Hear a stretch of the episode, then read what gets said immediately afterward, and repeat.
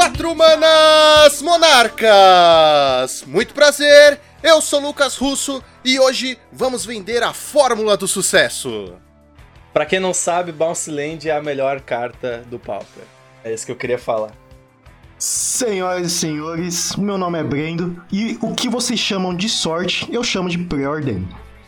Ah, você chama de preordem. É, preordem, filho. Falou bonito, falou bonito. Essa aí eu concordo, concordo. Aí, viu? Viu? É o que importa, Lucas. Se o Ah. Arjano concorda, é o que importa, é a verdade. Entendi, entendi. Panelinha. Ah, tá. Desculpa, desculpa. Exatamente, galera. Hoje nós vamos conversar com Alexandre Weber. Este é um dos nomes mais conhecidos da nossa comunidade Pauper. Tudo isso e muito mais depois dos nossos reports. Catch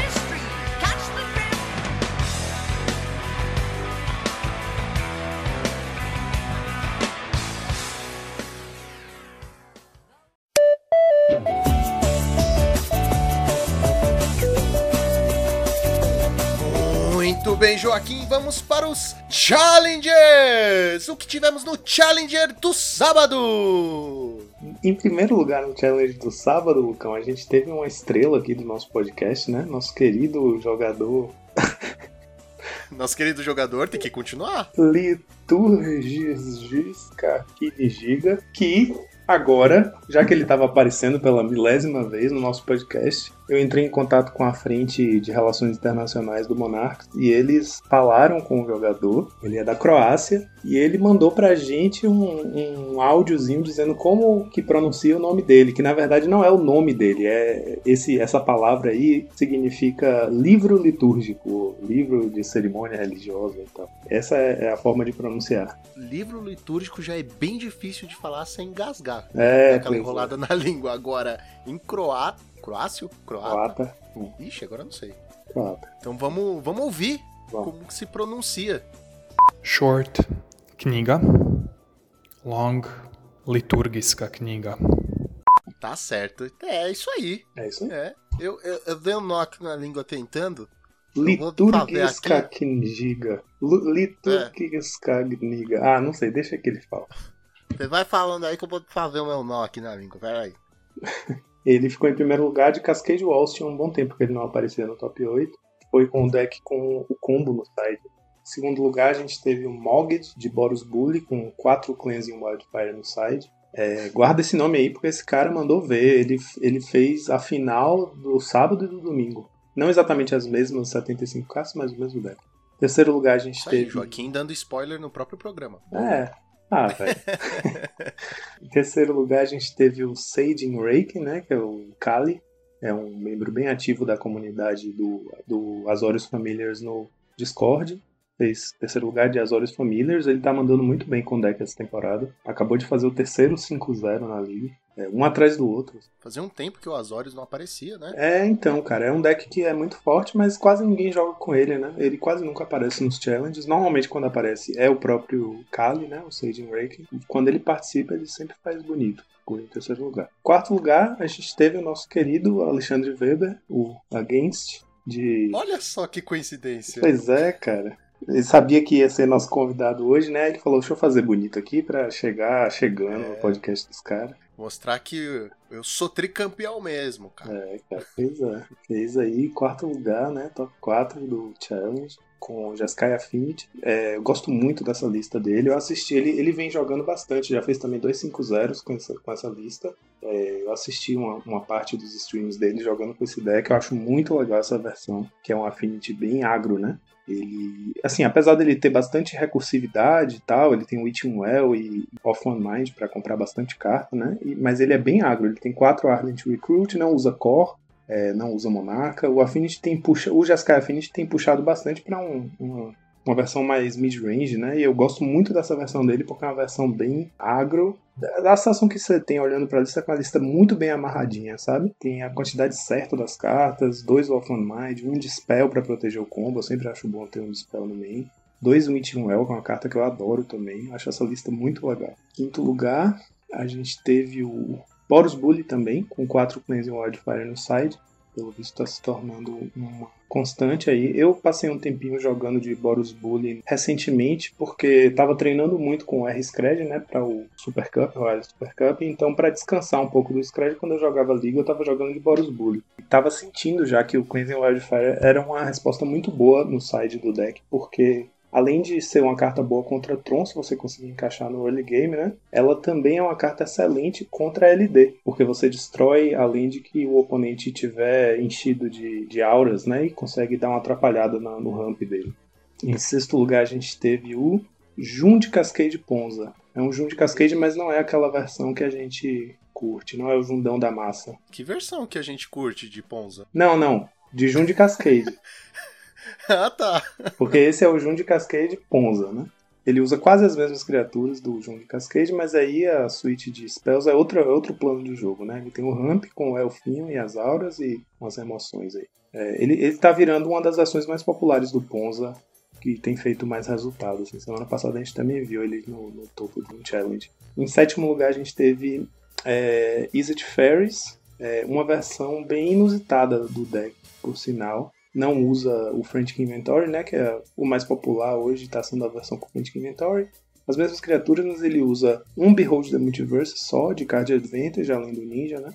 É, só 3 Counter Spell, e aí ele usa 4 Bolt, 4 Scred, 2 Abrade, um Fire Cannonade e um Swirling Sandstorm no main deck. Então é ele é uma versão do, do R-Scred que joga mais para board, né, do que para stack. Então ele usa só três Counter Spell e as Spell Stutter e o resto é tudo remoção, bem sobrecarregado de remoção. É interessante, né? Porque Fire Cannonade é uma carta que já está se tornando bem popular no side do R-Scred, mas normalmente quando você vai sidear ela para dentro, que é normalmente contra decks mais agro, né? Tipo RDW ou Goblins ou Stomp, é, você prepara, né? O seu, o seu, você adapta o seu deck para receber as Cannonades, porque ele também vai destruir muita coisa sua, ele só não destrói o algo, né? Então, assim, você tem 4 Fairy Seer, 4 Ninja, 4 Spellstutter, tudo isso morre para o Cannonade. Então, normalmente, quando você sai ideia para dentro, você tira um número dessas criaturas, né, para ficar equilibrado, para você não se prejudicar tanto com o Cannonade. Aqui ele tá usando de main deck com essa mesma suíte de criaturas. É interessante, assim, né? O Sandstorm é uma carta muito forte contra esses decks de Cascade, né? Porque normalmente quando o oponente consegue fazer uma vantagem muito grande com os Cascades, é os, são os bichos, né? Tipo, que não voam. É, o lobinho, o pirata e o dinossauro, tudo isso morre para um Sandstorm se você tiver um limiar, né? Com 7 cartas no cemitério. Então é uma carta bem boa contra ele. Esse deck também usava uma cópia de cada uma dessas board wipes no side, além de um Electricity, e quatro Cleansing Wildfire no side também. Então, a gente tá vendo aqui uma versão do Wizard Fairies que joga bastante pra board, né? Tipo, destrói land, destrói criatura bastante e poucas counter spells. É, em oitavo lugar, a gente teve. Eita, Zorra. No dia que a gente consegue resolver a questão da pronúncia do, do, do Kniga, a gente chega no.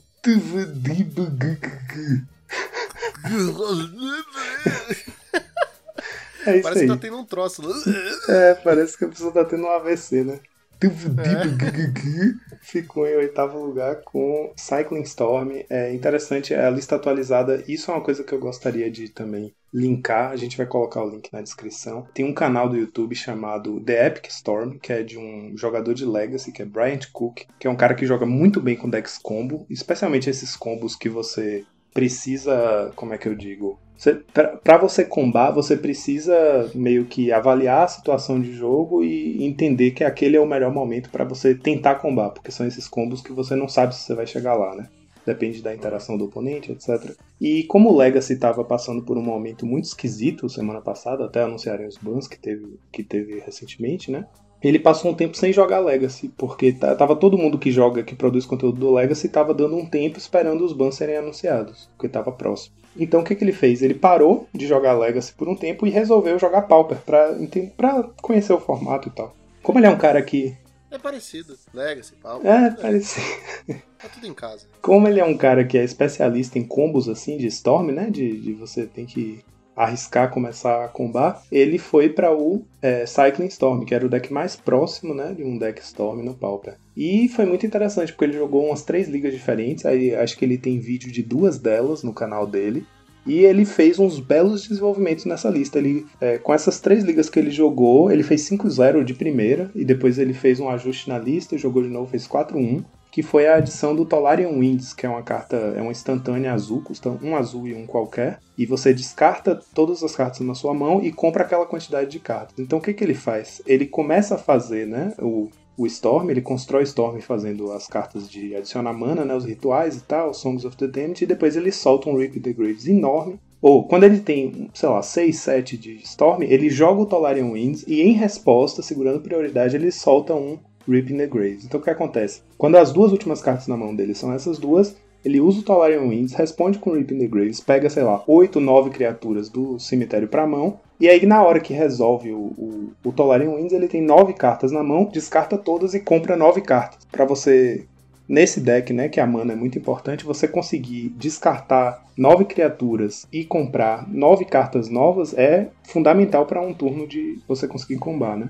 E né, nos vídeos, no segundo vídeo dele, que ele fez um 4-1, dá pra ver essa carta em ação fazendo um estrago enorme. E foi muito interessante porque com isso ele conseguiu é, meio que tornar o deck mais minimalista. É, o deck que antes jogava às vezes com quatro cores por causa do side, né, para poder usar Weather the Storm no side, que nesse caso aqui, nessa versão do ainda era Ainda não é a versão mais atualizada do Bryant Cook, mas já é uma versão um passo à frente que usa Tolarian Winds e Chromatic Star. E ele tem um main deck focado em é, nas cores Grixis, né? Ele usa é, a Cycling Land preta, uns pântanos, usa 11 lands, diferente da versão Mono Black que costumava usar 9, que é muito pouco. E Sulfur Vent, que é aquela land que entra virada, adiciona uma preta, e se você sacrificar ela, adiciona um azul e uma vermelha. Então você tem as cores Grixis no deck, né? E a versão mais recente do Bryant Cook, que eu recomendo muito que vocês deem uma olhada no canal dele para dar uma olhada no deck. É, o side inteiro é só nas cores Grixis e isso é ótimo porque você não precisa se preocupar com a mana. Pela análise lá que ele faz, ele dá as explicações e parece fazer todo sentido ele tá indo para essas cores Grixis porque o side parece muito bem otimizado. E o mais interessante é que ele usa uma carta que desde que o formato foi unificado, o IRL com o online, entrou pro formato essa carta e até hoje não tinha visto muito jogo e tal, apesar de ser muito interessante que é aquela fog preta que chama Darkness. Custa uma mana preta e é uma fog. É, previne todo dano de combate seria causado esse turno. E faz todo sentido nesse deck, né? Você parar pra pensar, você ganhar um turno a mais pode ser questão de vida ou morte contra um deck agro, né? Porque como esse deck não tem interação nenhuma, não tem remoção, etc., se você tiver contra um deck agro muito rápido, por uma mana preta você consegue ganhar um turno de vida, né? Isso é muito bom. Bacana, e tivemos os top decks. Em primeiro lugar, Izzet Fadas com 11 cópias, 20% do meta. Segundo lugar, Fogtron, 6 cópias, 11% do meta. E terceiro lugar, Dimir Delver, 5 cópias, 9% do meta. E agora vamos para o Challenger do domingo. No domingo a gente teve, como eu, como eu spoilei, né, o Mogged em primeiro lugar, com o Boros Bully. A lista praticamente igual, mesma coisa com quatro em Wildfire no side. Ele splitou a final com o Mardu Scout, que é um jogador que é conhecido por jogar de Goblins, até porque o nome dele é o nome de uma carta que é um Goblin, né, comum. É, mas dessa vez ele deu fake out foi de UR Scred, a versão tradicional que tem feito bastante sucesso aí ultimamente, que é com Frantic Inventory, a Braid, a Lightning Bolt, com a Dual Land nova. Bem tradicional o deck, assim. É, o que ele tem de diferente é, são os dois Curfew no side, que os decks em geral estavam sem usar, mas é uma carta muito boa. É porque ela é muito, muito boa contra Boggles e contra Heroic, mas não é tão boa assim contra quase nada mais, né? Então é um risco que você tem colocando esses slots, gastando esses slots com Curfew, porque às vezes ela não vai ser útil. Você não- às vezes não encontra nenhum Heroic, né? No, no challenge. Terceiro lugar, o Brivenix de, de Mir Delver. Uma versão do deck.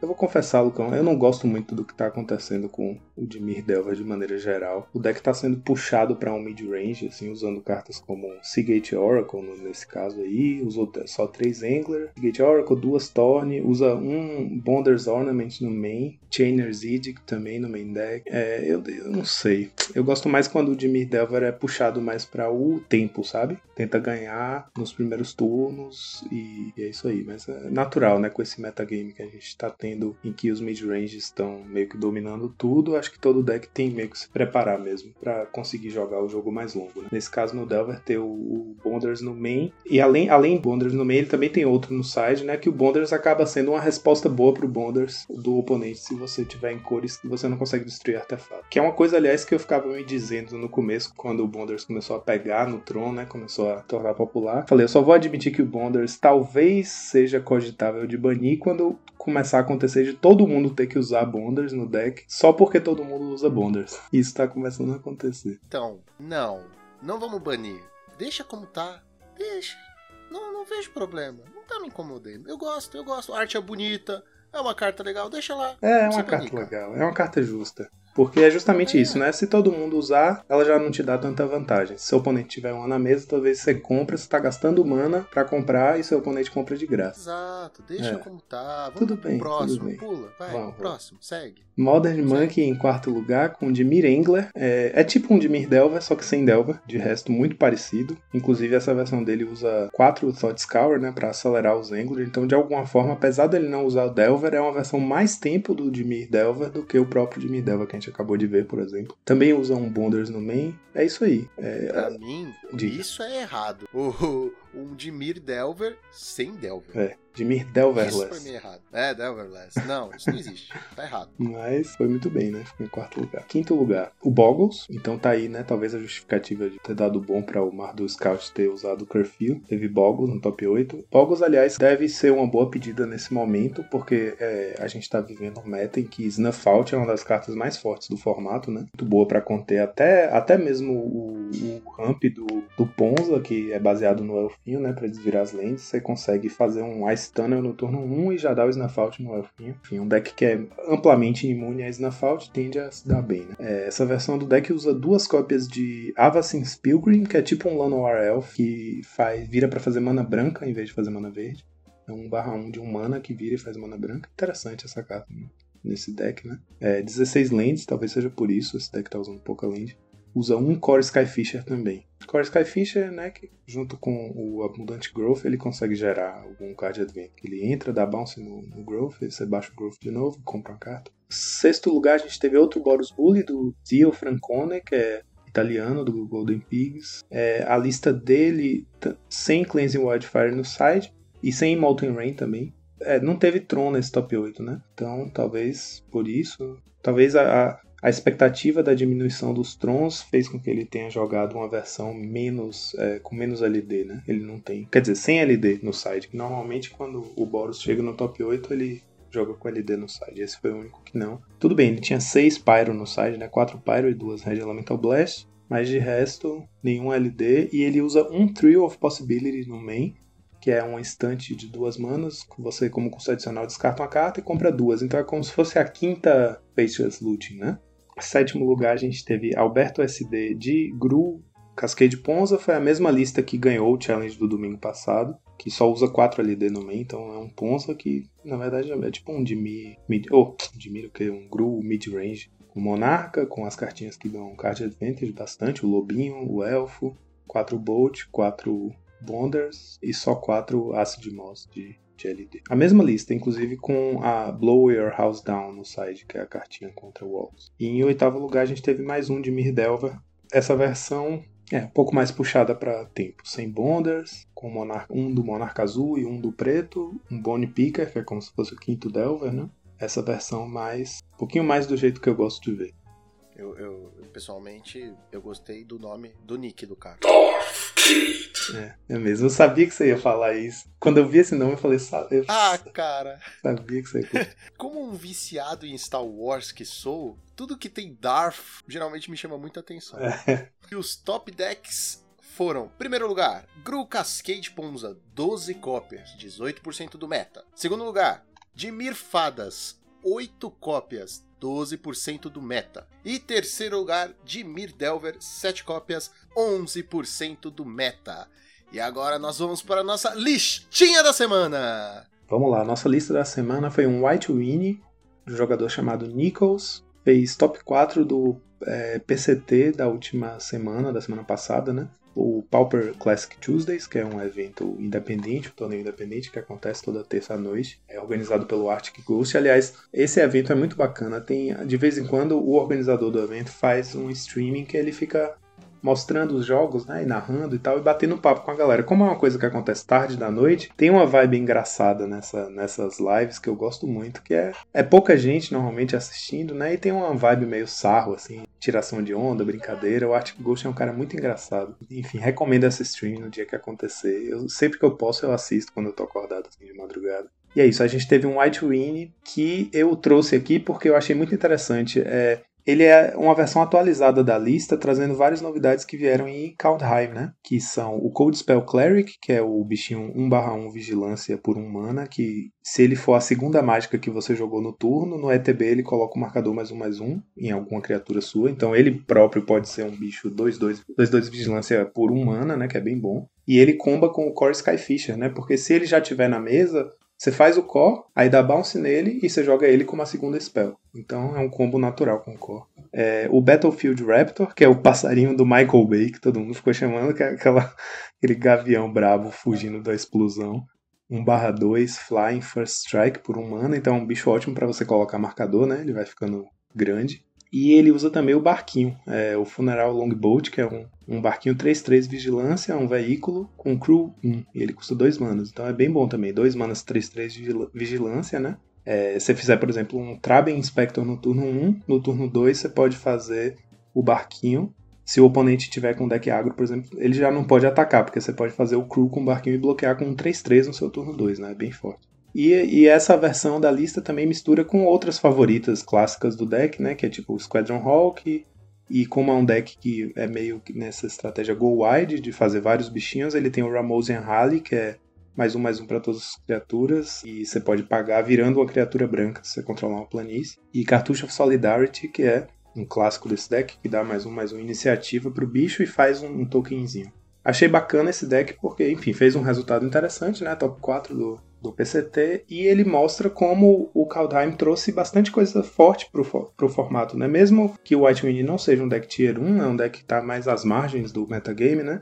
É um deck que de vez em quando sempre aparece de novo, e agora a gente tem tantas ferramentas diferentes para construir o deck que você vê que esse, por exemplo, não usa a quimerinha que tinha sido uma adição recente né, para o deck, que é aquela quimera de 5 manas, 3-3 voar, que você consegue fazer ela facilmente por 2 manas, se você tiver devoção ao branco e tal. Então essa versão nem usa a quimera e construiu um White Wing aí decente, respeitável com as criaturinhas de Kaldheim. Mostra que além dos das dual lands, né, que foram muito boas para os X principalmente, também possibilitou uns splashes bem interessantes aí, interessantes aí nos mid-ranges do formato. E do, da duplinha de Fortel, que é o Lobinho e o Behold, ele também tem essa, essa coleçãozinha aí de cartas é, brancas, baratas e fortes, né? Pra potencialmente viabilizar essa estratégia White Wind aí. Eu acho que uma das coisas mais legais desse deck é para quem quiser começar no Pauper.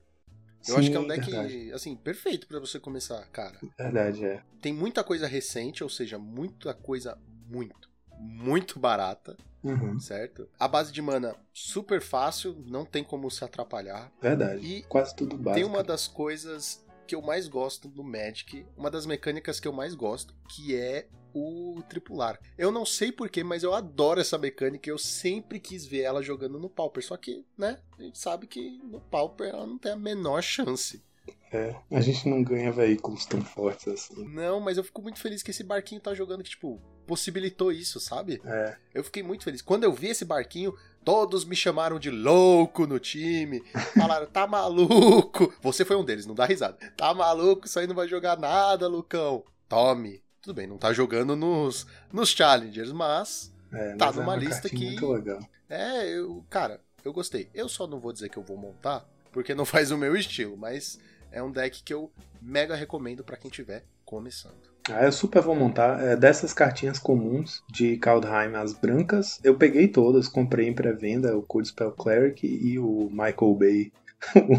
o Falcãozinho Michael Bay. É, eu comprei tudo foil em pré-venda. Chegou essa semana, inclusive. É, né? Daqui que eu monte. Mas eu achei muito legal essa lista. Acho que até que eu vou montar ela pra jogar no mall. Vai, vai montar onde? Não. e RL não, também, não. né? Mas Não, não, não, não. Que foi? Não, não, não. Não vai montar no mall. Você vai montar no físico pra você poder jogar em cima do seu, do seu playmat exclusivo da Vipers Mats, que é a parceira deste canal! é isso que você tem que fazer. Você não tá entendendo, cara. É, eu tinha esquecido, eu tinha esquecido. Como que você esquece uma coisa dessas?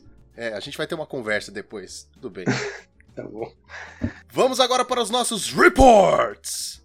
Essa semana, Lucão, eu tô muito feliz, é com muita alegria que eu digo que deu bom a nossa estreia no, no Royale Super Cup. É, no último podcast eu tinha falado, né, que eu tava me sentindo confiante, eu tinha me preparado bastante, tava tranquilo, apesar de saber que era uma chave muito difícil, e deu bom, eu fiz um 3-1, foi muito legal. É, para mim, a, a, grande, a grande lição dessa, desse grupo A foi: eu entrei para tancar os Trons em nome do time e fe- fiz isso muito bem. Porque das quatro partidas que eu joguei, eu enfrentei dois Trons e os dois eu ganhei de 2-0, então foi muito bom. Mas também foi uma das partidas que eu mais tinha treinado, né? Que a gente tinha essa questão que o nosso time estava. Apesar de estar todo mundo muito contente com a distribuição de decks do, do time para a primeira fase do torneio, a gente sabia que tinha essa fraqueza contra Tron. Que só o meu deck tinha uma match boa contra Tron. E não era exatamente uma match boa, era praticamente 50-50, né? Mas era o deck que tinha a capacidade de enfrentar o Tron com alguma consistência, né? E aí deu bom, consegui ganhar dos Trons em nome do time, então fiz meu trabalho. E o milagre de ter ganhado de um, de um BW Pestilência. Isso pra mim que até hoje eu não consigo entender como aconteceu. Os astros tiveram que se alinhar, jogar muito direitinho, mas deu certo. Ganhei de BW Pestilência e perdi do, do Jansen, que estava jogando no time do Mana Delver, de UB Delver. Ele veio muito bem nos dois jogos e foi um jogão, foi muito disputado. Ele é um grande rival meu, assim, a gente tem umas matches que a gente já jogou assim de torneios importantes IRL e a gente tem uma rivalidade camarada assim muito bacana, é um jogador muito bom assim que eu respeito pra caramba, gosto muito dele também. Foi um jogão, mas não deu, ele veio muito bem nos dois jogos e é uma match que teoricamente era um pouco era um pouquinho favorável pra mim, né? Mas tudo bem, eu aceito porque eu fiquei muito feliz com o resultado em geral de ter ganhado dos Trons e de ter ganhado do, da Bad Match. Na verdade, não é que ele veio bem. É que como você ganhou do BW Pestilência, o universo cobrou. Exato. Entendeu? É. Ele falou assim: não, eu te dei aqui um presente, agora eu vou te cobrar Verdade. um presente. É, nada mais justo, né? Tipo, a Bad Match que eu acho que devia ser tipo 75-25 pro oponente, eu ganhei, então essa que devia ser uns 60-40 pra mim, eu perdi, então tá justo, tá bom. Mas foi muito bom, né? Nosso time com- começou abrindo com 9 pontos dos possíveis 12, então tá em segundo lugar, ou em terceiro lugar, né, na colocação. Então se a gente conseguir manter um nível assim, a gente tá muito bem. Para essa próxima semana, né, a gente, enfim, de novo aquela questão da viagem no tempo. Os nossos ouvintes já vão saber o que, que aconteceu, mas eu tô também bem confiante é, com relação às matches do Davi Garcia, que é, né, que é o Saitama, né, que vai jogar essa semana no grupo B, também conhecido como grupo UB, porque tem uma quantidade infinita de, de UBs no, no, no grupo. É, ele tá de Jundão da Massa, Jun de Cascade. A gente treinou. Nossa! Jundão da Massa. E a gente treinou também bastante aí. Tava treinando, inclusive, até hoje. A maioria das matches a gente já tinha. Né? A gente já sabia que eram mais ou menos favoráveis pra ele. Né? Ele foi colocado nesse grupo estrategicamente, ele foi um dos últimos a ser colocado e um grupo que a gente sabia que estava favorável pra ele, mas aí treinando, né, praticando bastante cada match, a gente percebeu que realmente a maioria das matches é bem tranquila pra ele. Então, se der tudo certo, ele jogar tranquilo e tal, eu, eu tenho uma sensação que pode dar muito bom, sabe? Tô bem confiante também em relação a- às chances dele. Uma boa chance aí da gente abrir super bem o torneio. Vamos torcer pra dar tudo certo, pra ele não zicar, né? Pra ele não ligar muito. Pelo amor de Deus. Não, não, vai dar tudo certo, vai dar tudo certo, a gente vai pontuar, vai ficar lá na frente. Ver. Vamos, vamos que vamos. Vamos levar esse campeonato, não quero nem saber. Não vai passar todo mundo no RH. Vai, vamos É. fazer a limpeza no time. A gente tá, assim, em termos de treino, né, de preparo, a gente tá se preparando Sim. bastante. Então, isso, na verdade, também foi muito gratificante na primeira semana de ter ido bem depois de ter treinado tanto, né? Dá uma sensação de dever cumprido. Né? Tem que fazer que nem aquele anime lá, o One Punch Man. Tem que jogar 100 partidas contra a Pestilência, 100 partidas contra Tron, 100 partidas contra Jundão, entendeu? Pra ficar Por super 100 forte. partidas é foda. foda. É, mas é, foi mais ou menos isso. Essa- na verdade, as bad matches eu joguei mais de, sei lá, 8 partidas. Ah, O, o, Pestilência. Eu joguei muitas partidas, até, tipo assim, desenvolver um plano de jogo e um plano de side consistentes e aceitar que mesmo com o melhor dos planos é muito difícil ganhar. Eu devo ter treinado no, to- no total umas 8 ou 9 partidas. É, a maioria delas foi com o Zimp, né? O Zimplify. Dessas todas eu não ganhei nenhuma match. Eu ganhei alguns games. A maioria game 1, que foi também o que aconteceu na, no torneio, né? Eu ganhei o game 1. O game 1 é o game que eu tenho mais chance de ganhar, porque depois do site fica mais difícil pra mim. Deu bom. Não vou ficar voltando atrás, não. Não é uma match que eu quero repetir. Não quero mais contar com essa sorte. Às vezes o raio não cai duas vezes no mesmo lugar. Pois é, cara. Vamos manter normal, né? Vamos manter a cabeça focada nos próximos grupos e desafios. Depois a gente pensa o que, que vai acontecer no- quando todo mundo passar ali pelos pontos. Maravilhoso. Então agora nós vamos para a nossa conversa com ele, que é tricampeão de Pauper. Então já sabe, né? Solta a vinheta.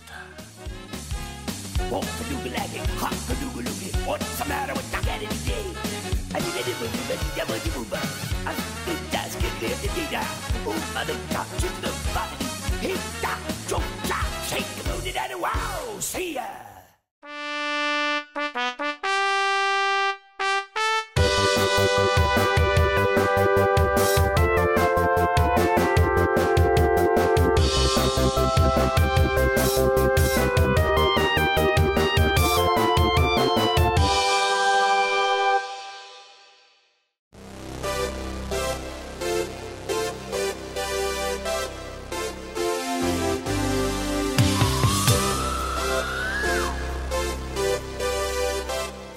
Alexandre Weber, muito obrigado pela sua presença, cara, e ter aceitado o nosso convite para participar deste maravilhoso podcast.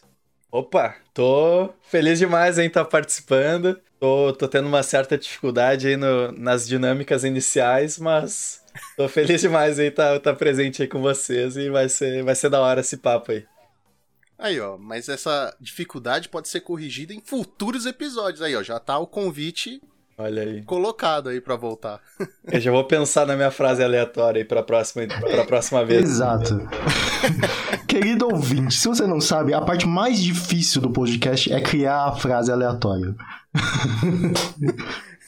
Como a gente tava falando em off, é duas horas pra criar a frase e uma de programa. Maravilha. Pô, mas essa aí do, do pre-ordem aí, mandou bem, mandou bem. Filosofou, filosofou porque... Filosofou porque é muito real isso aí.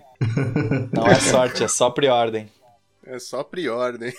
E, querido Alexandre Weber, vamos começar aquele papo maravilhoso de como você conheceu e começou no Magic e escolheu o Pauper como a sua casa, cara. Então, né? Comecei no Magic, bem molequinho assim, né? Papo de 7, 8 anos. Nem, nem sabia ler direito.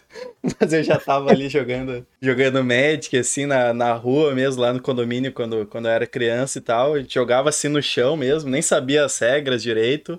Jogava de qualquer jeito, assim, tinha as cartas de. Eu me lembro que é mais ou menos na época de Flagelo, Mirrodin, Darksteel, Oitava. Tanto é que uma vez eu fui lá na, na loja local que tem aqui na cidade, que é a Jambô, né? O Jambo. E eu me lembro que tinha um Mono White de oitava edição, assim, com um monte de carta da, de Core 7, assim, que eles meio que montavam pré- pré-construído, assim, com um monte de carta pré-selecionada. E foi uma das, uma das primeiras, primeiras decks com estratégia que eu tive na minha vida, sabe?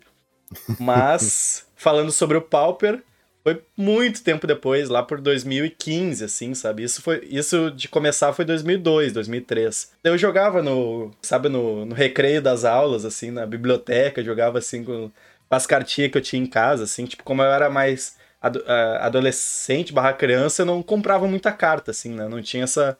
Eu tinha, o que eu tinha em casa, eu tinha que jogar com aquelas ali, era isso mesmo, sabe? Mas daí, um pouquinho mais, um pouquinho depois, eu fui pro Yu-Gi-Oh! Fiquei uns 3, 4 anos jogando Yu-Gi-Oh! assim, né? Gostava muito.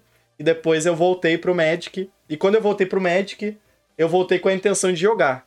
E o formato que, na minha opinião, que mais te permite jogar sem gastar muito é o Pauper. Então eu fui, tipo, tinha um pessoal lá da loja que jogava Pauper e eu fui de cabeça, né? Fui de cabeça, me enturmei ali, difícil, né? Porque eu era, eu era muito, muito tímido, muito tímido mesmo. Ali, papo de 2015, 2016. Mas eu gostei muito do formato, assim, eu montei o Burn, queria montar o Auras, não cheguei a montar o Auras. Mas eu gostava muito do Goblins, que tinha a granada Goblin, que era válida naquela época. Que depois ela foi, Uhum. deixou de ser válida. E depois ela agora, agora, agora ela é de novo, né? Então foi isso. Foi, foi o formato assim que eu me apaixonei, assim, que me enturmei aqui com, com o pessoal que jogava, aquela meia dúzia de gente que jogava ali na loja. E tava todo mundo feliz ali jogando. E eu curti muito essa, essa vibe, digamos assim. E, e me chamou muita atenção. E também desse negócio de competir, né? Porque tinha torneio toda semana, quinta-feira. Era 15 Uhum. reais, assim, e tinha uma premiação. Daí eu me lembro que eu, eu fui lá de Burn, com o Burn todo torto. Eu fiz 3-1. Na primeira vez que eu fui lá, ganhei ainda uns créditos, sei lá, 45 reais de crédito. E fiquei tipo, nossa, que felicidade, sabe? Daí eu só, daí eu só fui, sabe? Pra vocês verem, galera, o cara amou tanto, tanto o Pauper, que virou tricampeão. Mas Isso aqui é amor, é- né? Isso que é amor, eu nunca vi. Eu queria amar as coisas assim, tipo, sei lá. Eu amo dinheiro, mas eu nunca fiquei trimilionário, tá ligado? Tudo depende E já que estamos falando aí um pouco do competitivo, de competir, de torneios, de dinheiro. O Alexandre, ele é o tricampeão nacional. Eu gostaria de saber é, se você fazia alguma preparação antes pra jogar o nacional, tal, se fazia algum ritual lá pra se preparar pro nacional ou, ou não.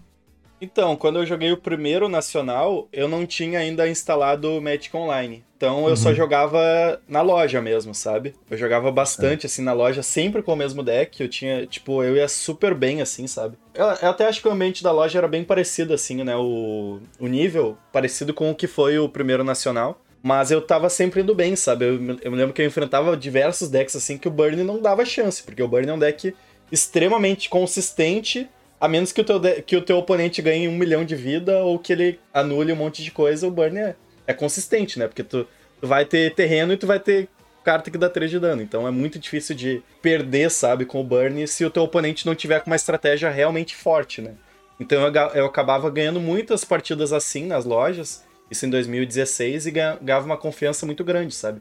Eu conseguia jogar bem, ah, ah, sequenciar bem as mágicas, isso desde a época que na época não tinha tanta informação, né? Hoje em dia a gente sabe, né, que, que o Rift Bolt combina bem com o Needle Drop, que tal carta combina bem com outra. Mas naquela época eu meio que tinha que, de- tinha que descobrir essas coisas por conta própria, porque não tinha tanto, tanto acesso a conteúdo, né? Mas uma coisa que ajudou também na preparação, o próprio Yu-Gi-Oh!, né? Porque o Yu-Gi-Oh! ele já tinha essa veia competitiva de ir no torneio, de, de ter essa, essa coisa da informação, de, como é que eu posso dizer, de, sei lá, sabe, de tu ter que enfrentar um oponente. Então isso acabou também ajudando bastante, assim, quando eu fui pro, pro Pauper, assim, eu consegui pegar rápido o jeito com as coisas. Isso me ajudou bastante também pro, pro Nacional também. E uma coisa que também me ajudou muito, que foi, eu queria muito pro Nacional de Yu-Gi-Oh! Quando eu, só que eu era muito criança, eu tinha, sei lá, uns 16 anos na época. Mas eu me classifiquei para um nacional de Yu-Gi-Oh! Tinha um classificatório, eu fiquei em terceiro lugar de 70 jogadores, o que pra mim, até hoje eu lembro disso, que foi um dia assim, inesquecível. Eu até perdi a, a minha pasta de cartas de Yu-Gi-Oh! nesse dia, de tão, ne- de, tão, de tão animado que eu tava. Mas perdi não, né? Alguém roubou, no caso. Enfim, né? Mas é- essa veia do Yu-Gi-Oh! assim, esse negócio de, de ter um nacional lá em São Paulo pra, pra viajar, sabe? Foi uma coisa que me despertou muito do Yu-Gi-Oh! E quando eu fui pro médico, eu já tava assim com, com o mindset pronto, digamos assim, né? Só faltou ali o- um recurso que outro. E com a prática das lojas foi o suficiente pra eu, eu me sentir confiante e ir lá viajar. E foi muito, foi muito bom. É, eu, eu acho muito interessante que, se eu não me engano, esse nacional que você ganhou foi na época que tinha muitos, muitos, muito mesmo Drake, né? De todos os tipos possíveis, se eu não me engano. É, é isso, né? Tinha, tinha muito Drake, né? Tinha muito Drake, mas tinha mais ainda Mono Black. Os três principais decks naquela época eram Mono Black, Goblins e o R Drake, né? Eram os três Uhum. principais, assim. Só que, no caso, o Goblin e o Mono Black eram dois decks que eles precisavam das cartas do formato IRL, né? Que era o Rinto Torret, a Granada Goblin. Enquanto o Peregrine Drake era uma, carta, era uma carta que ela era muito forte no Magic Online, pra quem jogava no Magic Online. Então teve esse conflito, né? Esse conflito de um deck muito forte online, que era o Drake, e dois decks muito fortes IRL, que era o Goblins e o Mono Black Control. E eu tava lá de Burn. Não, mas foi uma. Então, quando eu vi o resultado desse nacional, eu falei, cara, esse jogador é um gênio, porque Burn era bom contra Drake e Mono Black, né? Principalmente. Eu fiquei. Nossa, é uma, foi uma leitura de, de meta perfeito ali. É, não, ma- mas, é que eu não, não tinha muita escolha, né? Não foi assim, ah, eu tenho, tenho cinco decks aqui, vou escolher o melhor pro meta. Eu tinha o Burn, veio a calhar de ser bom no meta, né? Claro, eu, eu até fiz algumas escolhas pensando também no metagame, porque, por exemplo, eu, eu não utilizava. O Termo já tinha sido lançado naquela época, tinha sido lançado há pouquíssimo tempo, e o pessoal já tava usando o Termo Alquimista no Burn, só que eu não usei. Porque naquela época o, o meta ele era muito de remoção, né? Tanto o Drake quanto Goblins, quanto Mono Black tinha muita removal. Então eu optei por Keldon Marauders no main deck, que o pessoal também usava bastante no main deck naquela época, e o Insolente Neonate, que eu podia sacrificar ele pra comprar cartas pra jogar em volta de remoção, sabe? Então foi um, um metacall mais no sentido das escolhas dentro do deck, e não do deck em si, né? Porque, tipo, eu tinha só o Goblins e o Burn. Eu acabei optando pelo, pelo Burn e não o Goblins. Foi uma escolha boa, né? Porque eu acho que o Goblins ele é um pouquinho. Ele é bem mais inconsistente que o Burn. Ele é um deck muito consistente, assim, sabe? Muito consistente, tirando. Tirando counter e tirando ganho de vida absurdo, ele é muito consistente. Ele vai fazer um plano de jogo assim muito bom pra um torneio grande, sabe? Eu queria puxar um- uma coisa que você falou, Alexandre, que você falou assim, ah, eu não tive muita escolha, porque era, era, o, era o deck que tinha e tudo mais. Você acha que esse fator sorte é muito determinante pro, pro Magic? Porque você falou, ah, eu não tinha muita escolha. Então isso foi meio que... Não foi meio que, não foi, não quero dizer que foi sorte, mas... Tá, eu vou usar a palavra. Foi um golpe de sorte estar com aquele deck naquele meta. O quanto a sorte é relevante e, e importante no, no Magic, você diria? Então, nesse caso, a sorte foi justamente estar com um deck, né? Que por acaso ele. Tipo, se eu enfrent... eu, eu acho que o torneio teve 75 pessoas. Eu tenho a impressão que se eu enfrentasse dessas 75, se eu enfrentasse uma a uma, né? Sei lá, eu acho que eu ganharia de umas 65, sabe? Que é um número muito, muito grande, sabe? Tanto que o Boros Monarca era um deck que o Burn ganhava muito fácil na época. Aham. O Affinity também era um deck que o Burn também ganhava muito fácil na época. Tu tinha uma, uma- uma- um deck que era bom contra 90%, que tu ia ganhar 90% com a consistência que o deck te dava, sabe? Então tem essa, tem essa questão um pouco de estar bem posicionado, né? Em questão de sorte no, no Magic, a minha opinião ela, ela é o seguinte. Quando a gente tá pensando uma partida, duas partidas, três partidas, um torneio, existe sorte, obviamente. Existe sorte. Tu vai estar no torneio, tu pode estar escolhendo. Tu pode ser o melhor jogador do mundo. Tu escolher um deck não muito bom. Os teus oponentes que vão estar com um deck melhor que o teu, apesar deles teoricamente jogarem não tão bem quanto tu, eles vão ganhar de ti. E é isso, a vida é paciência, sabe? Então, Uhum. tu pode ter esse azar de ter escolhido um deck não tão bom pro torneio. Mas quando a gente tá pensando no longo prazo, o que, que eu chamo de longo prazo? A gente não tá pensando num torneio, a gente não tá pensando numa partida, duas partidas. A gente tá pensando em 15 torneios, 30 torneios. Tu vai jogar o, o ano inteiro com tal deck. Daí tu começa a tirar um pouco da sorte, porque tu tá, tu tá falando de uma amostragem muito maior. Tu tá falando 500 partidas. E quando tu tá falando numa amostragem muito maior, a sorte ela começa a perder muito espaço, porque com o tempo tu consegue controlar a tua sorte ao teu favor, tu consegue fazer jogadas que sair de situações em que tu falaria com uma certa inexperiência, tu falaria que perdeu pra sorte, mas com o tempo, com a prática, tu vai vendo com, que aquelas situações tu pode dar a volta por cima, tu pode colocar uma carta, uma carta ou duas no sideboard que vai fazer a diferença, tu vai conseguir ganhar o jogo. Então tu vai melhorando ao longo do tempo para que cada vez menos tu vai a sorte vai ser algo não tão importante, né? É claro, para tu, tu ir num torneio, tu vai precisar de sorte, mas se tu jogar 20 torneios e tu for um jogador muito bom, tu tem uma chance melhor de ir bem na maioria desses 20 torneios. E se tu for um jogador que que não tá tão preparado assim, né? Questão de escolha de deck, questão de escolha das jogadas, questão de ter a confiança de fazer as jogadas da maneira mais assertiva, também tem a questão do tempo. Tu vai, numa amostragem maior, tu vai perder mais do que tu vai ganhar. E tu vai, talvez, dizer que foi sorte ou que foi azar, mas na verdade, quando. Na verdade, tu pode controlar a tua sorte ou teu azar a longo prazo, né? Então, assim, numa visão macro, a sorte vai diminuindo, enquanto, tipo, no 1 a 1 você acha que a sorte é mais. te- Tem um pouco mais esse fator. Exato. Você dá o grau. Ah, certo. Tem, tem um Uhum. jogador que pra mim é o melhor jogador assim do mundo inteiro, que é o LSV. Não sei se você- vocês devem Uhum. conhecer, né? O LSV. Cara, se eu pegar uma pool selado, por exemplo, se eu abrir uma pool selado e ele abrir uma pool selado, eu posso ganhar dele. Mas se eu fizer isso contra ele mil vezes, ele vai ganhar bem mais do que eu, entende? Então tem essa questão. Uma coisa é tu ganhar meio que uma vez só, outra coisa é tu abrir um pouco o leque e tu pensar assim as possibilidades. É claro, eu posso eu posso talvez equiparar com ele, mas isso só vai mostrar que eu tô jogando bem, que eu tô jogando melhor, entende? Então, à medida, por exemplo, se, se a gente jogar mil partidas e ao invés de perder 800, eu começar a perder 550 e eu ganhar outra, as 450 outras, isso já mostra que o meu jogo tá, tá melhorando, que eu tô evoluindo dentro do, do Magic.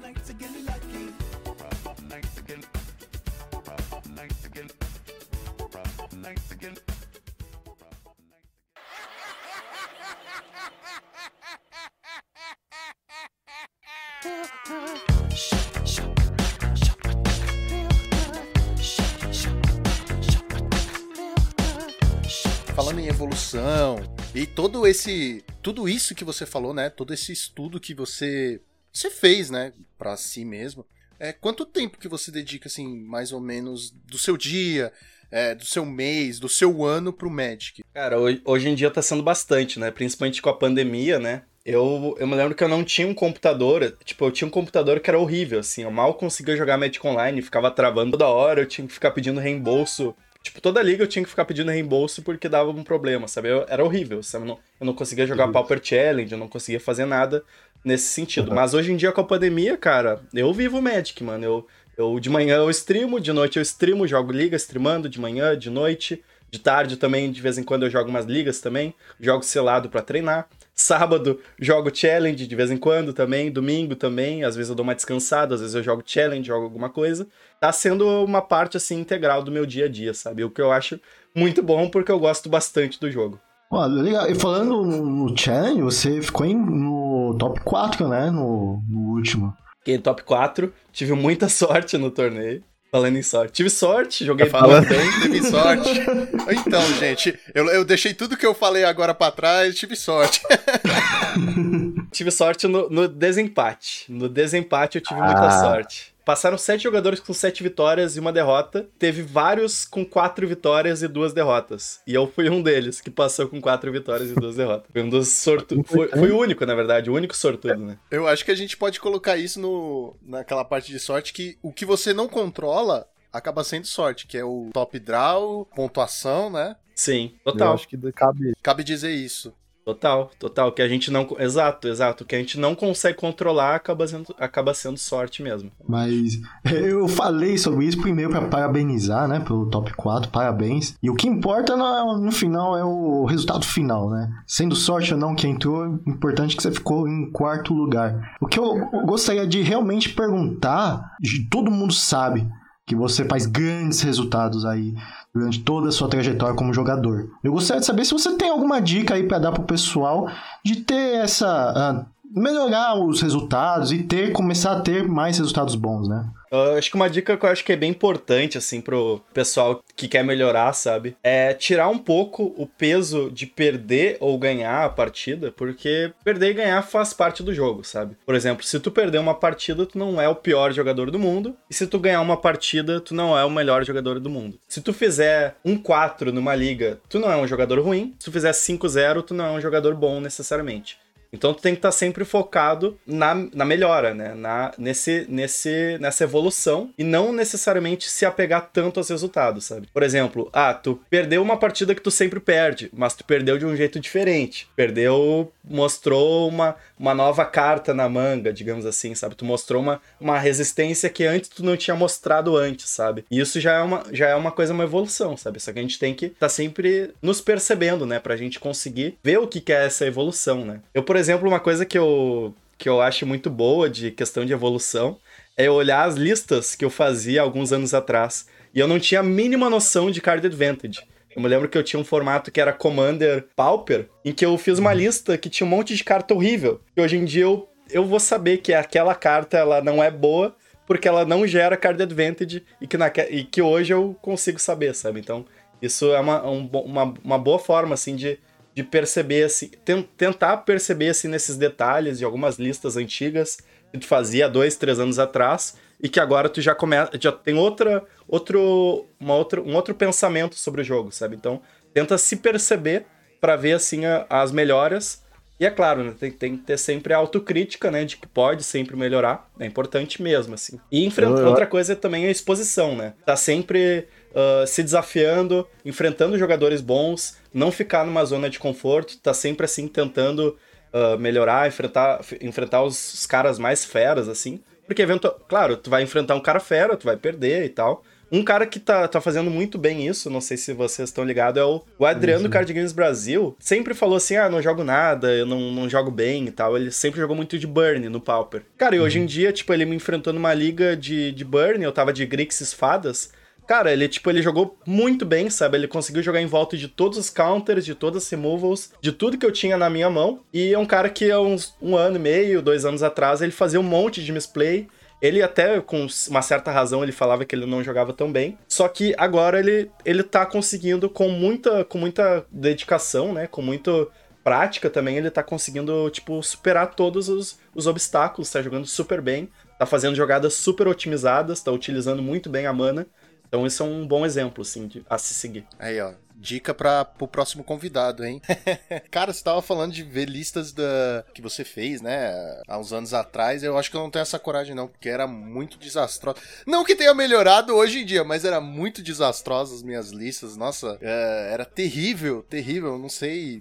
É claro que é bom pra aprender, mas eu acho que eu não tenho essa coragem. Não, mas isso é bom, isso mostra que tu evoluiu, sabe? Isso mostra que tu evoluiu, isso que é o legal. Ou eu evoluí, ou eu sou muito bom em copiar o deck dos outros.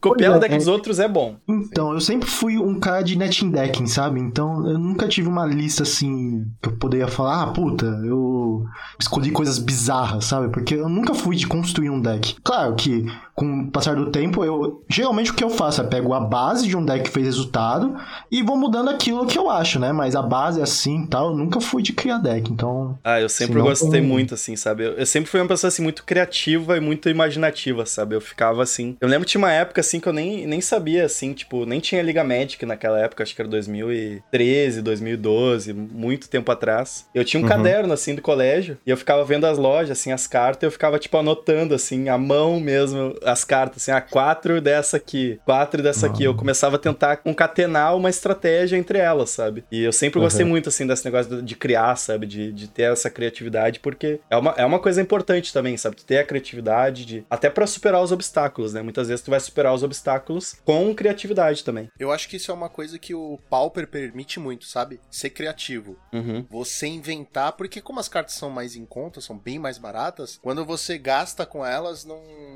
não machuca tanto o bolso. Pode ser. Permite criar uma gama de ideias doidas que pode não funcionar, mas vai ser divertido que outros formatos não vão te permitir. Total, total. Não, es- esse fator é, mas quando, quando a gente tá falando de jogo competitivo, tem muitos decks que não. Não eu tenho a impressão que eles não acrescentam muito, assim, ao, ao jogador, sabe? Tipo BW, o B, assim, sabe? É, o B até tudo bem, mas.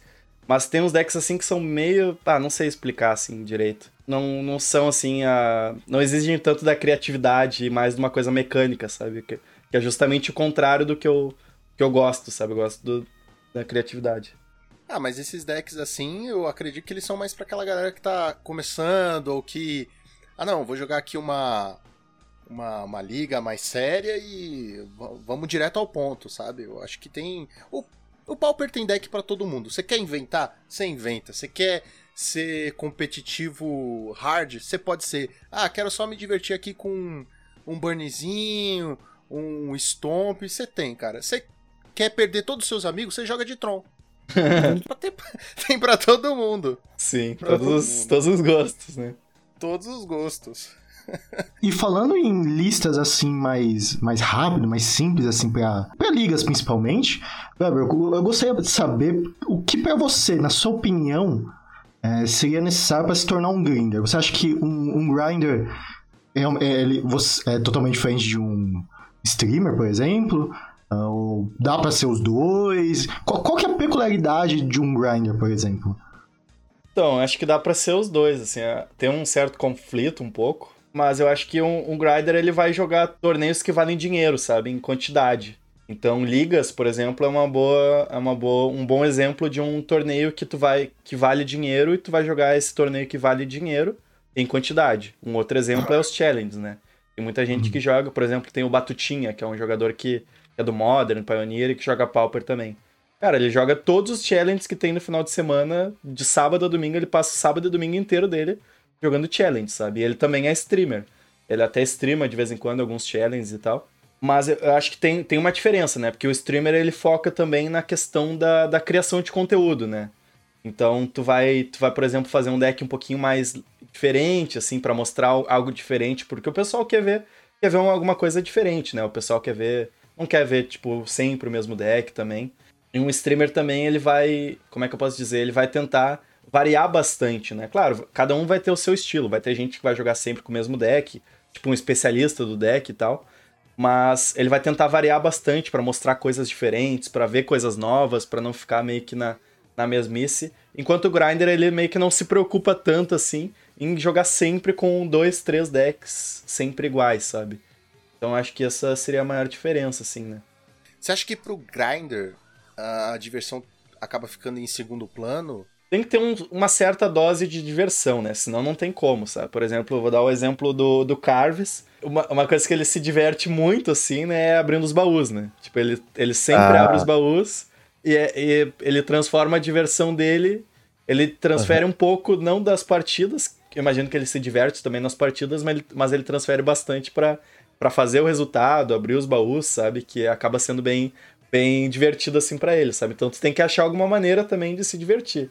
Porque senão fica algo realmente maçante, né? Fica realmente maçante. É uma coisa que você falou que eu gostei muito, que é essa diferença do Grinder com, por exemplo, um jogador ah, norm- entre aspas, normal, né? Todo mundo é normal, pelo amor de Deus. Ah, essa ideia de o Grinder ter que jogar com um deck que consiga jogar mais partidas no dia, né? É, é uma escolha que, por exemplo, um jogador ah, normal que, sei lá, é especialista em, em Tron, por exemplo, e vai querer só jogar de Tron numa liga. Ele não tem como ser um grinder. Você acha que daria, sei lá?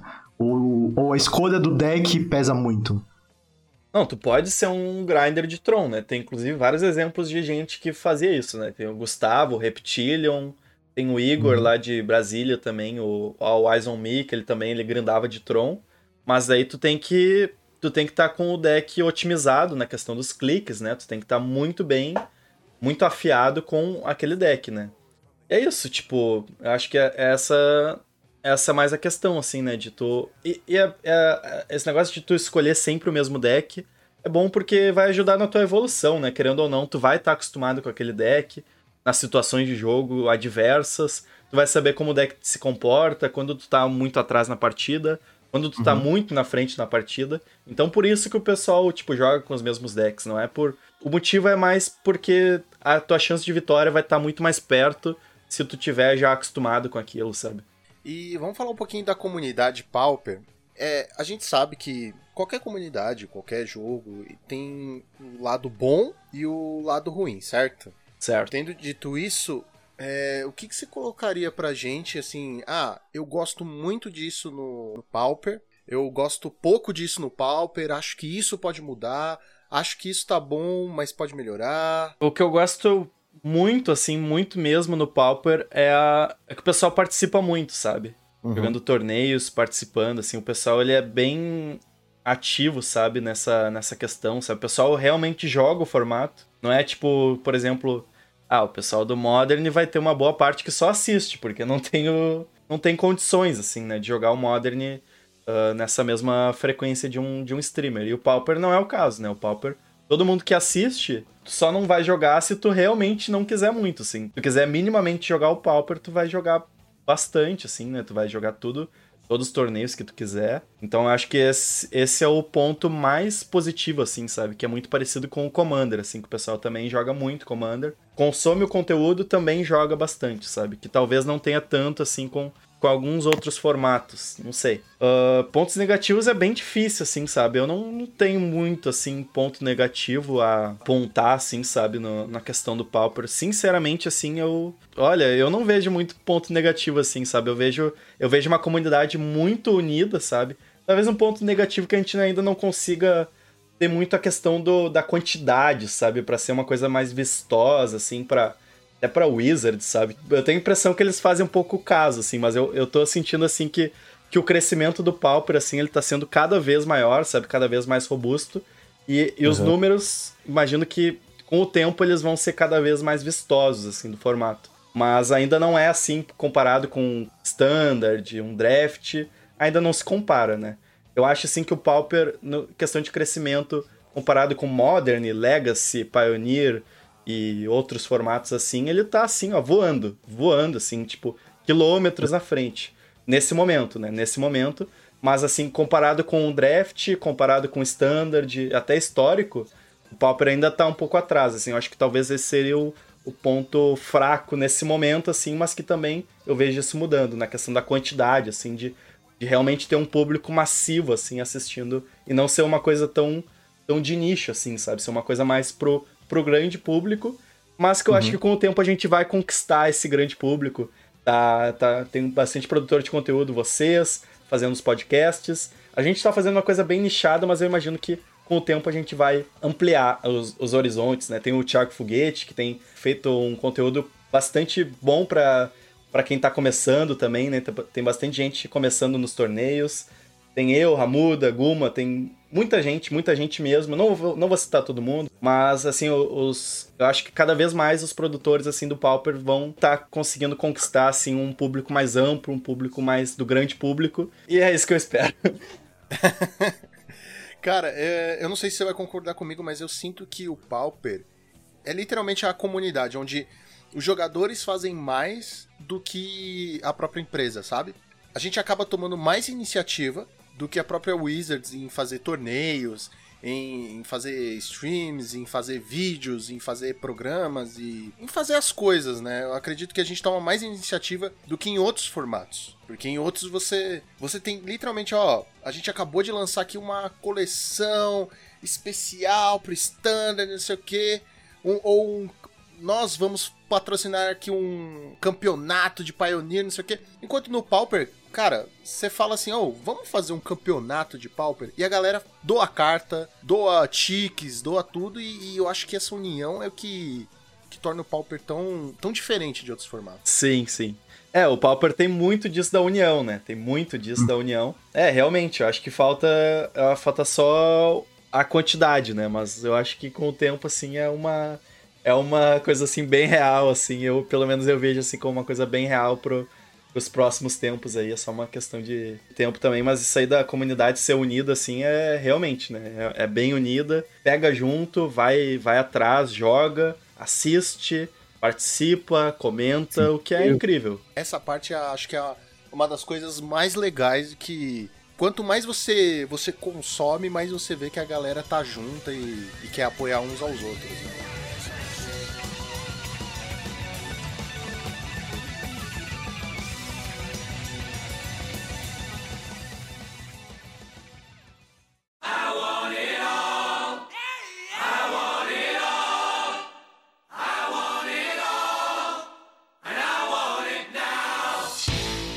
Falar assim, como a gente poderia tornar então Pauper mais relevante aos olhos da Wizards? Porque a gente traz todo mundo aqui pra, pra falar mal, né? como, como o André disse, é, a coisa mais legal do Magic é falar mal de Magic. Cara, eu fiquei de cara, mano. Teve um formulário lá que não, não tinha Pauper, mano. Tinha um monte de formato que o Pauper tá assim, ó, anos luz na frente de Pioneer. Apesar de não. S- Eu não sei se o Pauper é oficial, não lembro agora. Não, não sei se é oficial comparado com Pioneer, Modern e tal. Mas o Pauper, assim, em questão de uma coisa de comunidade, o Pauper tá anos luz na frente de Modern, Pioneer, Legacy, Vintage, por que não, né? Só tá atrás do Arena, mas tá, tá atrás do Arena não é demérito. O Arena tá muito bem desenvolvido. Mas o Pauper, ele tá muito bem, sabe? Não tá... E teve uma, uma- um negócio lá que não tinha opção Pauper. Eu fiquei de cara com isso, fiquei muito... Muito de cara, Ah. mas eu acho que assim, ó, como que a gente vai tornar o Pauper mais relevante aos olhos da Wizards? Cara, é o que a Uhum. gente tá fazendo, assim, eu acho que eu acho que também vai muito também, assim, de cria conteúdo também, assim, eu falo até por mim, sabe? Eu até não tinha uma confiança, assim, sabe, de, ah, eu vou atrás de patrocínio e tal, ah, o pessoal do Pauper não, não compra carta. Eu, tinha esse- eu tenho esse tipo de pensamento também. E também um pouco da minha timidez de, de não ir atrás de algumas coisas também, sabe? Mas eu acho que, assim, a maneira como a gente pode mudar isso é a gente cada vez fazendo coisas mais grandiosas, sabe? Por exemplo, todos os produtores que estão participando dessa cena tentarem sempre, tipo, dar o seu melhor, sabe? Não, não pensar numa coisa pra ser contida, sabe? Pra ser, ah, vou fazer aqui a minha zona de conforto. Não, faz uma coisa assim pra.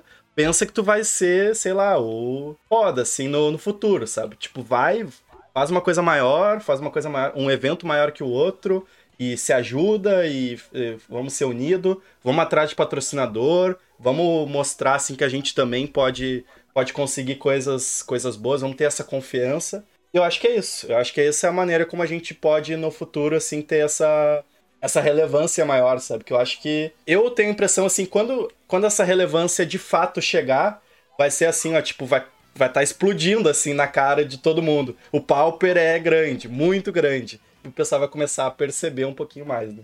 Porque assim, ó, vamos, vamos falar, vamos falar sério, por exemplo, agora. A gente tá gravando um podcast sobre o Pauper, que vocês Aham. gravam toda semana. Pensa assim, quantos podcasts de Magic são gravados por semana? E quantos são gravados em cada formato? A gente tá gravando sobre o Pauper, a gente não tá falando sobre outros formatos. Isso só mostra, na minha opinião, isso é, um, é só um, é um corte, é um corte, um exemplo de, do que, que é o formato nesse momento, sabe? Um formato muito bem desenvolvido, muito engajado, sabe? E que quando, quando for pra aparecer, vai assim, ó, vai aparecer com tudo, sabe? Não vai ser, não vai ser tipo, ah, vou aparecer aqui timidamente, vai ser algo bem vistoso assim, e todo mundo vai, vai poder desfrutar desse momento, sabe? Tipo, ah, eu acreditei que, que o Pauper ia, ia ser isso que virou, sabe? Vai ser algo nesse sentido assim, na minha opinião. O Alexandre deu uma ponta de esperança, sabe? Como se.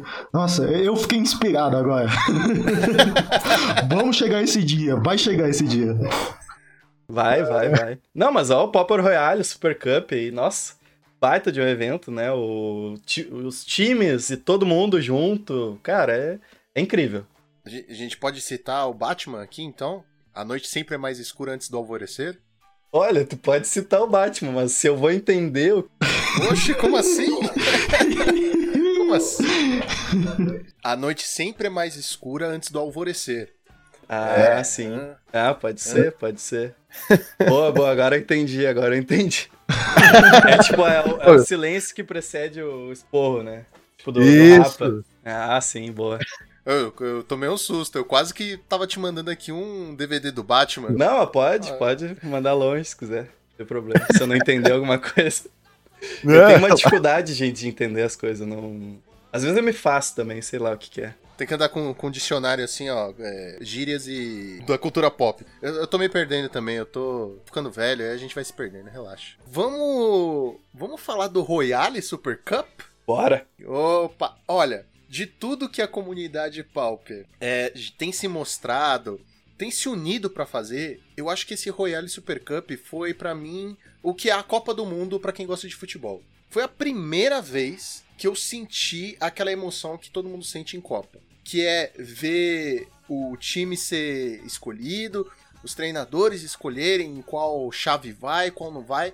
E depois, quando saíram as listas, meu, eu falei assim: caraca, tá tocando a música do Skank na minha cabeça, aquela do futebol, tá ligado? É isso, é essa emoção que eu quero.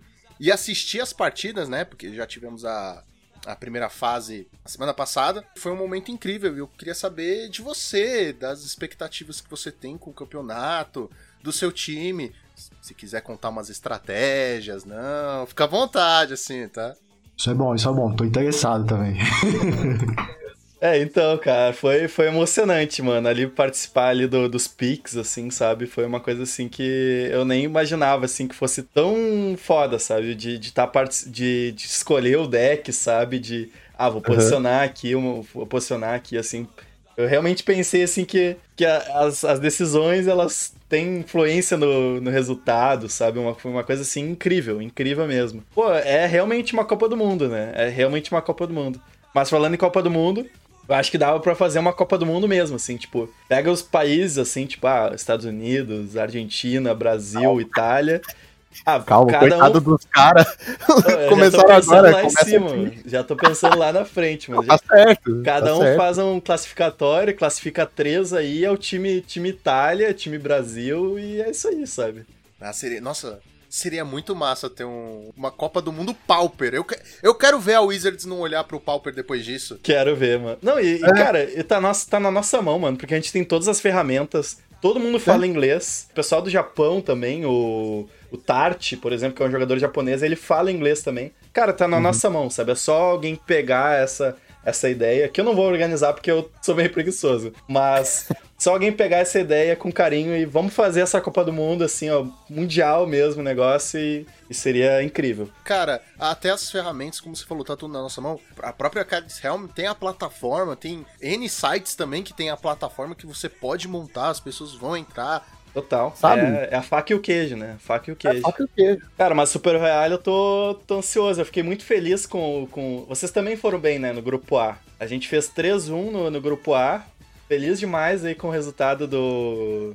Do menino Kel, Kel Duarte, que foi de UB, né? Agora, tenso, né? Porque esse grupo B tá. Grupo da morte, a gente tá de Mono Black contra vários UB, e daí eu tô com aquela. Sabe aquela pô, dúvida na cabeça? Ah, será que o Mono Black vai conseguir superar o UB? Porque o UB tá forte, né? Tem muito card advantage. E tem uns jogadores bons de B, sabe? Então, então tá, tô nessa aí, sabe?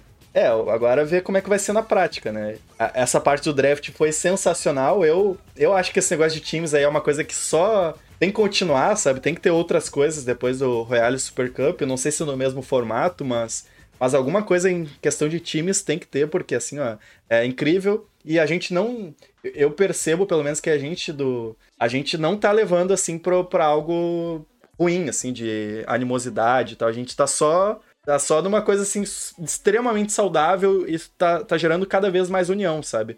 Porque assim, eu falo isso em comparação com o torneio de trios que eu já joguei aqui em loja, aqui em Porto Alegre. E aqui, tipo, a gente é gaúcho e tal, né? Tipo, a gente. Cara, qu- quando a gente, tipo, tá nessa coisa de rivalidade, assim, o, o negócio fica, fica doido, assim, tipo, é briga e discussão, sabe? Tipo, tem que chamar o juiz, tem que expulsar a É. pessoa, porque, porque xingou o juiz, sabe? É uma coisa assim que é, é, é de times o torneio, mas é algo assim que a gente não consegue se controlar pra ficar uma coisa decente, sabe? Algo politizado, né? Então, é- esse negócio da, da- do Real Super Cup, assim, tá, tá só vantagem. assim. Eu tô muito feliz, assim, a expectativa tá lá em cima. Quero que o time vá bem, mas se o time não for tão bem assim, eu tô, tô feliz também, sabe? Esse é o melhor sentimento possível, na minha opinião. Ô, Weber, tem, tem, tem que ter a estratégia, ó. O Ramuda tá com 12 pontos, você tá com 9 e a gente tá com 9. Ou seja, Weber, a gente tem que se unir pra fazer o, o Ramuda ele não pontuar, entendeu? Pra gente subir. Boa. o Qual que é o deck de vocês aí do grupo B? Não, não, não. Fala o seu primeiro, depois a gente passa o É nosso. o, é- o nosso é o, é o, é o Jundão do Saitama. Cara, que ele vai enfrentar bastante o B, né? Tem que ver. Eu acho que tá numa, vocês estão numa situação muito parecida com a gente, sabe? Porque, tá, teoricamente, tanto o Junt contra o Mono Black, eles têm jogo contra o B, né? Tem bastante jogo contra o B. Mas é que o B é um deck muito forte, né? Um deck, tipo, pode fazer Snowfault ali numa criatura, e faz o Monarca, e encaixa o Ninja e ganha o jogo, sabe? Então, uma coisa assim, bem. Como é que eu posso dizer assim, aberto, sabe? Tá bem aberto, assim, essas partidas do grupo B. Não é como do grupo A, que tinha muita partida assim, good match, que até algumas bad ma- algumas alguns decks que tinham good match acabaram perdendo, né? Tipo o R-Scred ganhando de, de BW, né? Que o Joaquim ganhou de, de BW. Mas. Mas eu acho que esse grupo B, assim, tá bem mais equilibrado, assim, sabe? na- nas matchups. Uma pergunta aqui. É, primeiro, né, parabenizar pra quem não sabe, o Alexandre Barber conseguiu 3 mil inscritos aí no YouTube. Então, parabéns, Alexandre. Opa, Perfeito. valeu demais. Marca. Se eu não me engano, é, amanhã tem um torneio, né, de comemoração? Tem, tem. Eu não sei quando é que sai aí o draw do Monarca, mas. Mas. É, é verdade, tem esse lapso temporal, né? Vamos refazer esse lapso temporal. Eu vou voltar a fita aqui e você repete. Tá, beleza. Vai lá.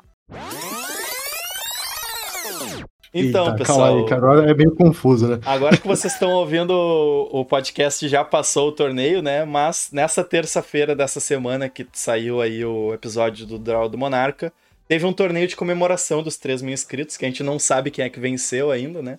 Porque o torneio só vai ser. Ainda não foi jogado, mas vocês que estão aí, vocês já, já sabem quem ganhou. E eu tô bem feliz também com a marca de 3 mil inscritos no YouTube, que foi uma marca assim que eu suei pra chegar, né?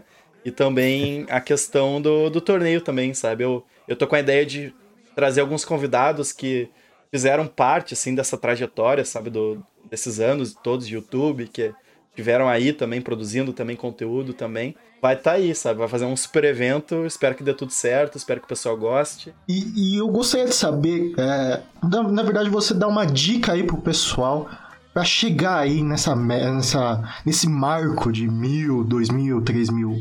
Que dica que você poderia dar aí pro pessoal, produtor de conteúdo?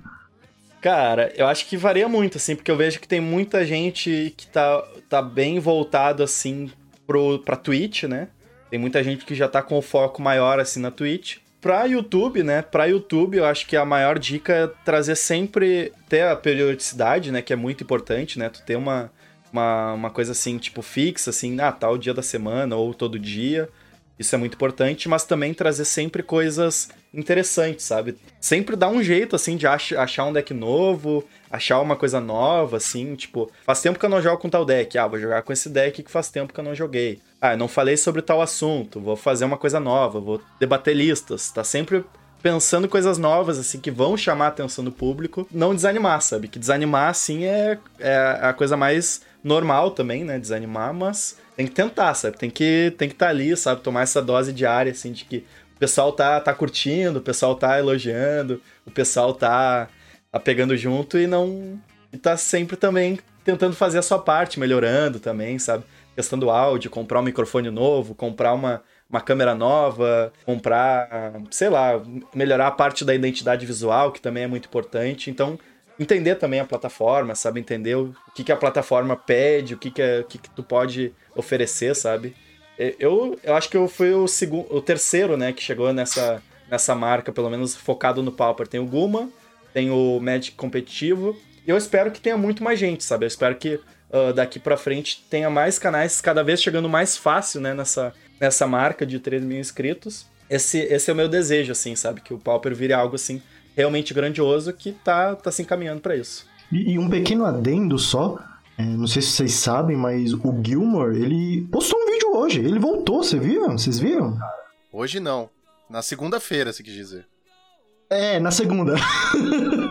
Segunda-feira. Inclusive, tem que comentar lá, desejar, O Gilmore voltou.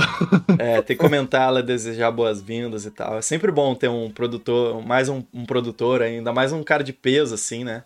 Vou até conversar com ele, assim, falar um pouquinho sobre como é que tá o Pauper hoje em dia e tal, pra ele não, não ficar muito perdido também, sabe? Vou tentar ter uma conversa, assim, pra, pra isso, né? Pra ele se sentir em casa também, eu acho importante, sabe? Eu, eu, eu, se eu ficasse um tempo sem produzir conteúdo e voltasse, eu acho que uma das coisas que eu mais uh, ser importantes pra mim é eu me sentir assim bem-vindo de volta, sabe? Esse tipo de coisa. Eu vou tentar fazer algo nesse sentido assim. Podiam chamar ele, né, Lucão? Pra... Mas, mas claro, aqui todo mundo é bem-vindo. Aqui todo mundo é bem-vindo, cara. A gente gosta de conversar com todo mundo, ter várias opiniões. Vamos chamar ele sim, vamos chamar ele sim.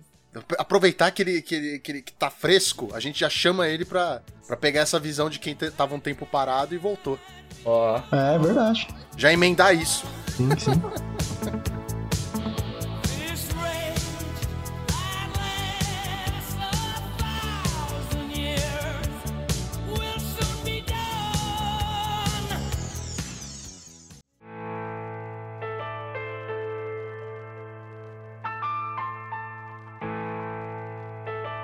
Muito bem, galera. Agora vamos pra aquele bate-bola, jogo rápido.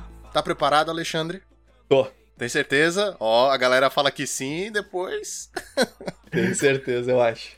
Vamos lá. Uma bebida. Água. Água? Sem gás, Água. bem geladinha. Boa, pra manter-se hidratado. Isso aí. Um lugar pra passar a aposentadoria. Aposentadoria Garopaba, uma cidade lá em Santa Catarina que eu gosto muito. Tem umas praias muito bonitas, assim, um clima assim de tranquilidade. Você é praiano, então você curte uma praia. Eu curto, assim, eu, essa, esse tempo, assim, que eu fico, assim, fora, assim, da civilização, assim, fico fora, assim, da- do celular, essa é a melhor, melhor coisa, assim, eu tenho que valorizar mais esses tempos aí. Uma música pra ouvir durante uma final de Pauper. Uma música pra ouvir numa final de Pauper, É a trilha sonora da final, que você tá ouvindo na sua cabeça, entendeu?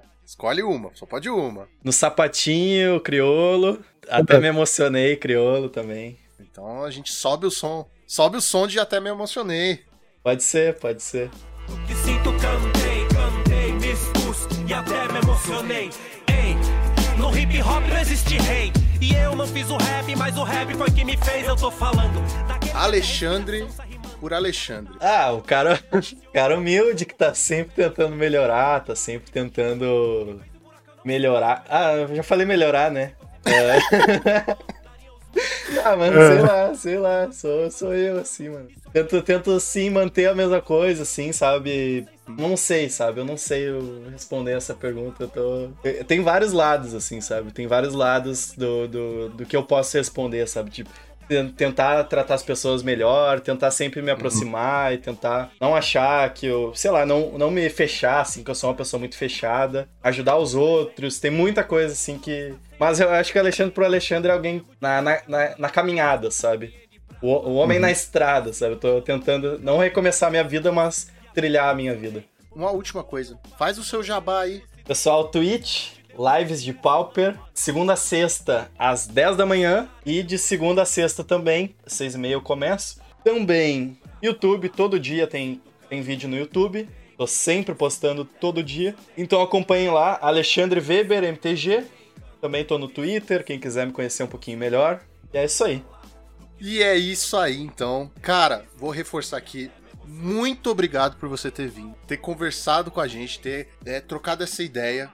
Foi muito legal. A gente curte muito seus vídeos, te acompanha muito antes de pensar em, em ser o que é, sabe? E é muito bacana. Eu lembro que no último nacional que teve, eu te conhecia só de nome. Eu não sabia muito bem. Eu conhecia além do Alexandre Weber Beleza. tricampeão, não sei o quê. E foi muito engraçado, porque eu falei assim, "Uh, nossa, eu vou conhecer o cara que é tricampeão, né? Vai ser bacana. Aí, eu- aí você não acabou não podendo ir, né? Não- Deu. Ah, sim. Mas eu conheci uns amigos seus que foram, ó, foram sacana, foram falando, falando tudo, viu? É, não, mas eles, eles foram legais, eles foram legais. Falaram que você perdeu o avião só, só isso aí, só isso. É, não, realmente a gente fica muito grato de você ter vindo e conversado com a gente. Espera que você possa voltar, com certeza. Show, não, eu também. Eu, eu espero voltar aí qualquer hora dessa, quando tiver um assunto aí em, voga, assim. Imagino que, que vai, ser, vai ser muito bom, assim, participar de novo. Foi, foi muito bom, assim, participar hoje aqui, assim, consegui me soltar bastante, consegui. Até falei demais, até. Às vezes eu não começo e não paro de falar, né? Mas fiquei feliz demais aí com, com o que tu falou agora por último também, que vocês acompanham, assim, há bastante tempo, assim, sabe? Mostra que que já é um vínculo, sabe, que a gente tá construindo. E Sim. só, só me dá alegria, sabe? É uma coisa assim que. Sem palavras, sem palavras. Tudo que, tudo que faz, assim, eu me, me motivar, sabe? Essa, essa coisa. E eu desejo, e eu desejo também, assim, o, o maior sucesso do mundo, assim, para vocês. Eu quero que vocês sempre almejem coisas novas, estejam sempre se renovando, buscando melhorar, buscando, ah, às vezes, como é que eu posso dizer? Uma coisa que também eu tive que fazer muitas vezes, que é perder um pouco da timidez, sabe? Que é uma coisa importante também. Então eu, eu, eu desejo que vocês trilhem também esse caminho, sabe? De, de tentar melhorar, de tentar ah, perder a timidez, ah, pensar em a, a parte visual. ah, pensar em tudo, sabe? Porque vocês já estão no caminho certo, vocês já estão com conteúdo muito bom. E então é esse que eu, esse que eu me desejo, que vocês não não se atenham ao comodismo em nenhum momento, que vocês sempre almejem mais e vão sempre atrás do, do coisa, até porque vocês são muito, muito bons e muito. É, são, são muito bons no que vocês fazem. É, eu gostaria também de agradecer o, por aceitar o convite, Web. Eu sou um grande fã eu te acompanho faz tempo, desde o primeiro nacional que você participou, que ganhou com o Burn. Eu, eu, estu, eu estudei né, as listas e todos os jogos que você ah, jogou depois daquele dia e tal. Então, eu sou um grande fã, então eu fico muito feliz aí de você ter aceitado o nosso convite, mano. Pô, que legal, que legal. A minha felicidade também é tão grande quanto em estar ouvindo isso. Acho que a única coisa que falta é essa pandemia passar e a gente poder todo mundo se encontrar, bater aquela foto, jogar, trocar uma ideia, né? Total, No cara. próximo- Nossa. Num próximo nacional. Você tá fazendo uma falta, assim, sabe? Uma, uma parte de Nossa. mim que tá, tá faltando é, é isso aí. Não, cara, eu postei no Twitter outro dia, cara, do nada comecei a colocar um- os decks dentro da mala achando que ia pra lojinha. Eu esqueci completamente de vontade de querer ir. Sim. Não, é isso aí. Sonha que, que tá indo. Essa é uma coisa assim deck- que acho que só falta isso, assim, pro, pro Pauper ficar completo, assim. Uma hora vai chegar, uma, uma hora vai chegar, né? É o. Também, também pode, pode, gente pode voltar aquela do Batman e o que precede o esporro, porque é isso, sabe? Vai, vai ser. Vai valer, vai valer toda, toda a espera, toda a nossa nosso cuidado, né? Então. Vamos voltar mais sábios.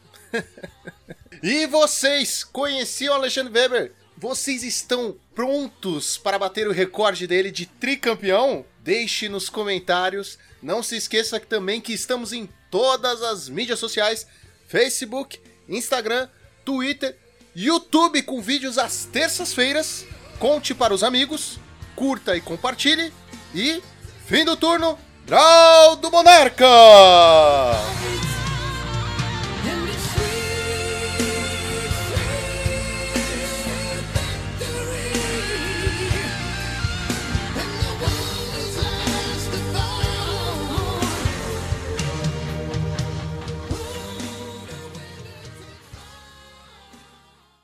É, é verdade, tem esse lapso. Peraí, peraí, peraí, peraí.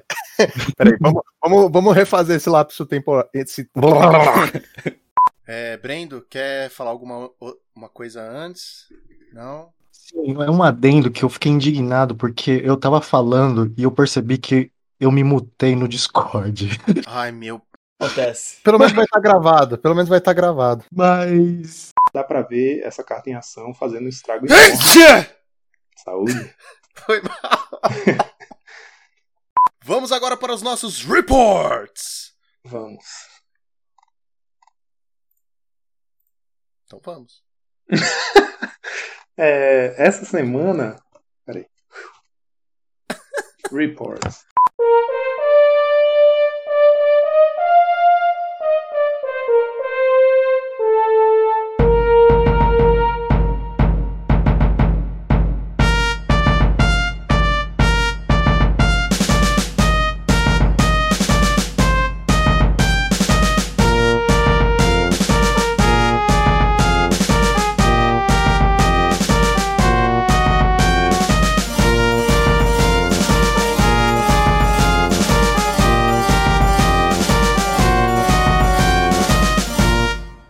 Esse podcast foi editado por Monarques MTG Produções.